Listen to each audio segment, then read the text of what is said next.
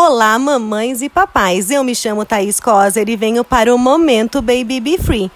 Com certeza vocês já ouviram falar que é preciso lavar as mamas antes de amamentar, não é?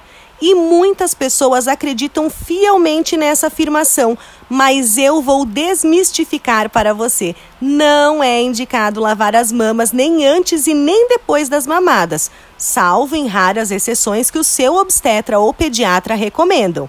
Basta lavar no banho diário e apenas com água corrente. Nós temos glândulas nas mamas que se chamam glândulas de Montgomery, que secretam uma substância que hidrata, protege e serve de estímulo olfatório para auxiliar o bebê a localizar o seio.